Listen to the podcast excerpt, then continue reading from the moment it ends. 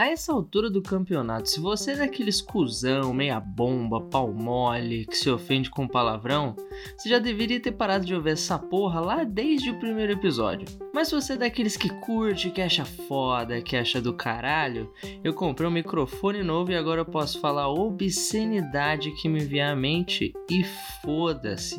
Mas não qualquer foda-se. Agora é foda-se com qualidade. E se me escutar falando merda pra porra numa qualidade mais ou menos não te incomodou, eu espero que agora incomodem a SMR. Seu filho da puta.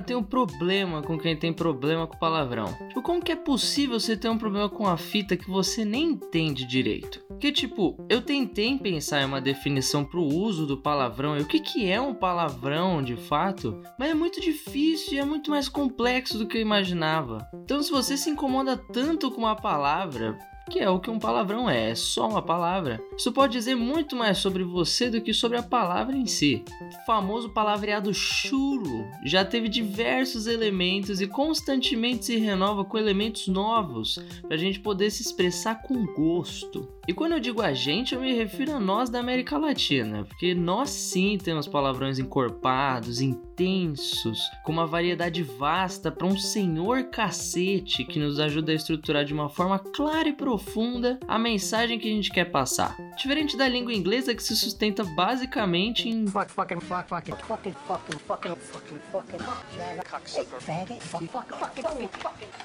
shit. Sabe, a nossa estrutura de palavrão ela é tão extensa que dá para transformar um mero Vai se ferrar. em um, Vai pra puta que te pariu, seu arrombado do caralho. sabe, de três palavras a gente foi para dez. Se palavras fossem permitidas em redação, seria bem mais fácil conseguir completar o mínimo de linhas. O Enem ia ser um estouro. E falando nisso, por que, que enche tanto o saco por causa de palavra, né, mano? Por que, que eu tenho que me privar de usar toda a extensão da minha língua nativa porque fulaninha e ciclaninha que votaram na moeda e não gostam de bebida alcoólica acham muito desnecessário usar termos tão baixos e nhenhenhen. Ah, se fuder, porra. Sabe qual que é o problema de falar cacete? Você sabe o que cacete significa rola, você sabe o que significa pau, braulio, pingola. E se você for homem, você já tem um bem aí no meio das suas pernas, sabe? Tipo, por que fingir que não existe? Como você faz pra mijar então? Você fecha o olho? Você tampa com a mão?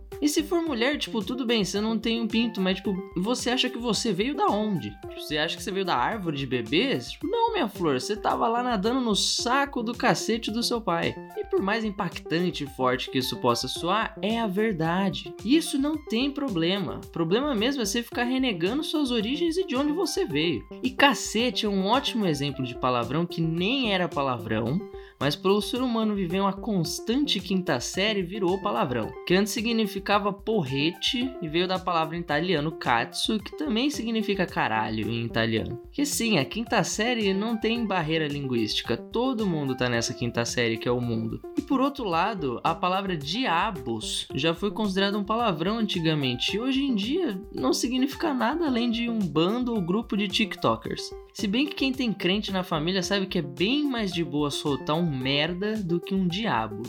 A tia crente aparece da sombra se você fala um diabos e enfia um crucifixo no seu cu. Então, se a gente parar pra analisar, pode ser que os palavrões que a gente fala hoje em dia nem seja palavrão daqui uns anos. Pode ser que daqui uns anos seja socialmente aceitável ver uma criança falar arrombado e puta que pariu, sem pensar,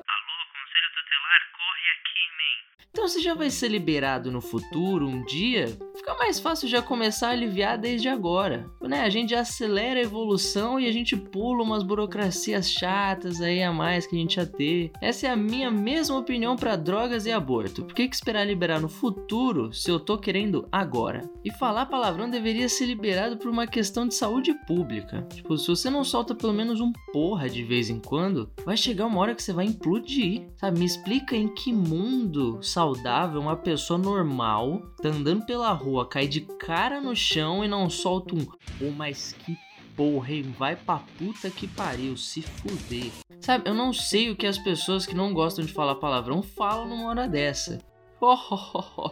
Mas que infortúnio de minha parte, este chão me pregou uma traquinagem incomensurável.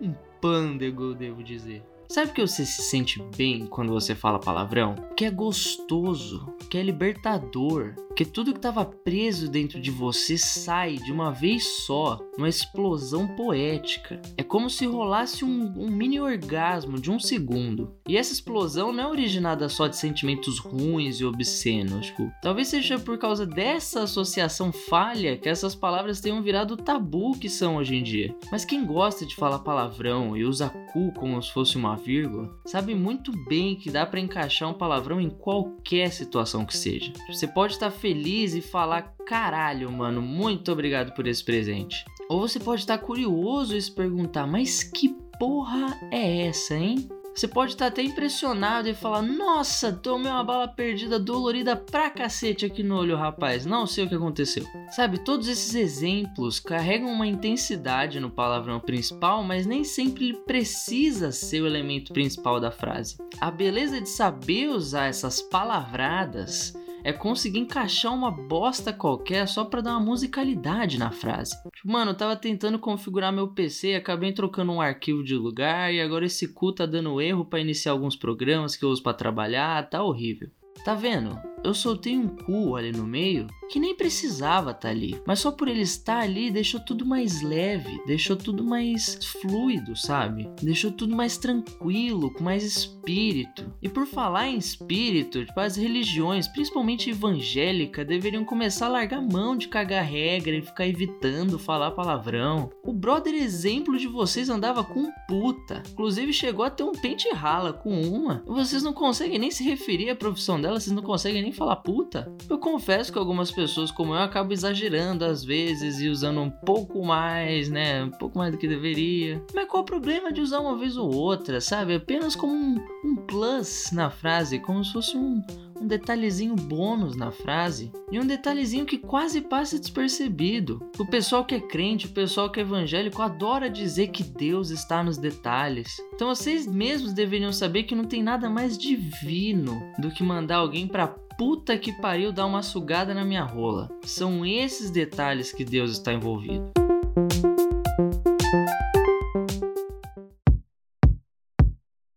Fala aí, cambada, beleza? Tudo tranquilo, tudo na maior paz, tudo numa boa. Que bom, eu espero que esteja tudo bem com vocês. É uma merda, né? Porque não dá para responder, então eu fico falando aqui sozinho. Parece que eu estou falando com meu cachorro, mas nem ele tá prestando atenção porque ele tá dormindo enquanto eu gravo. Então respondam aí em casa igual o vó doidinha responde William Bonner, sabe? Só para me sentir melhor. Mas então vamos à parte dos recadinhos finais, das considerações finais, não é mesmo? Então, primeiramente primeiramente queria agradecer aí a todo mundo que tá ouvindo, a todo mundo que tá engajado, todo mundo que comenta lá nos meus, nas minhas publis no Instagram. Valeu mesmo, galera. Vocês estão dando maior força, estão me dando força aí para continuar, estão me dando vontade para continuar. É por vocês que eu tô aqui, entendeu? Então, vamos que vamos nós. Lembra dos quadros que eu falei que iam chegar? Pois então, eles estão chegando e eu vou precisar de ajuda de vocês também. Primeiro que eu vou começar fazendo uns quadros de entrevista também, mas não só entrevista com pessoa famosa, porque obviamente nenhuma delas está dando uma foda pra mim. Mas eu prometo que o tipo de entrevista que eu vou trazer trazer, apesar de serem pessoas desconhecidas, vão trazer um maior rebuliço. Vocês vão gostar, vai ser interessante,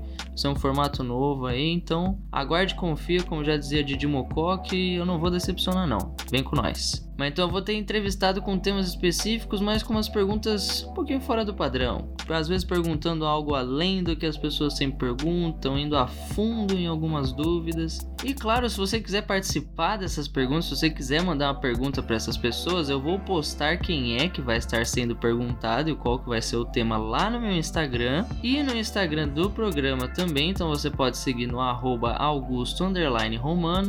ou arroba o ponto E, o E do final EH. Qualquer coisa estarei deixando aí na descrição os dois Instagrams e você vai lá e vai poder deixar sua, sua pergunta na publicação, nos comentários da publicação que eu vou fazer, beleza? Para poder participar do programinha também, o público chegando aqui no meu podcast, olha que fofo. E aproveita que você já vai estar lá no Instagram também, compartilha os episódios, compartilha as publicações, compartilha o podcast, mostra para os amigos, mostra para os inimigos, mostra para a família, mostra para os pets, mostre para todo mundo, até para seu tio surdo, não tem problema, a gente vai dar um jeito de fazer ele ouvir. E se você quiser, você pode me seguir no Twitter também pelo arroba Augusto Romano. Como vocês viram, eu comprei um microfone novo, mas ainda tô tentando ajustar ele melhorzinho. Talvez o som não esteja muito melhor, talvez esteja com os ruídos estranhos, então eu já peço perdão de antemão, mas está muito melhor agora.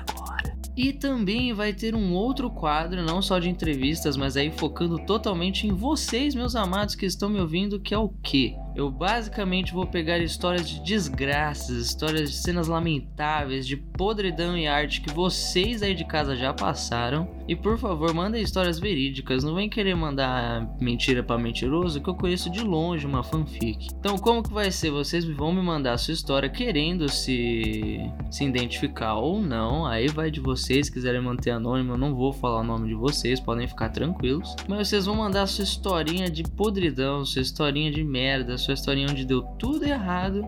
Eu vou fazer uma leitura dinâmica aqui com alguma encenação, constituição, entendeu? Um trabalho de áudio foda. E claro, quando eu tiver convidado, quando eu estiver fazendo sozinho, tudo depende, eu vou fazer todo o casting, toda a produção da sua história como se ela fosse um filme com atores reais e diretores e roteiristas, tudo que se encaixa no jeito da sua história e na forma do que você tá falando, entendeu? Então vamos fazer esse teste. Para vocês mandarem a história de vocês, vocês já podem começar a mandar, apesar de eu ainda estar desenvolvendo isso. A história vocês podem mandar lá no e-mail aqui do podcast, entendeu? Lá no Gmail do podcast, que é o ponto é, o é com EH também, o ponto é tudo junto, arroba gmail.com. Qualquer coisa vou deixar aí na descrição também para vocês não ficarem perdidos, para vocês não lesarem, não chaparem, beleza? Então, beijos aí no coração de todos. Para quem não quer um beijo no coração, um beijo na nádega esquerda, tudo bem? E até o próximo programa. Se pá que esse programa aqui atrasou para sair, mas se não atrasou, tudo bem. Se atrasou, peço desculpas pelo atraso, mas espero que você tenha se divertido também ouvindo essa porra. Então, beijo, meus caralhinhos. Falem muitos palavrões, perto da avó principalmente. E até a próxima semana, até o próximo programa. Fiquem bem, passem álcool na mão e não saiam de casa. Até loguinho.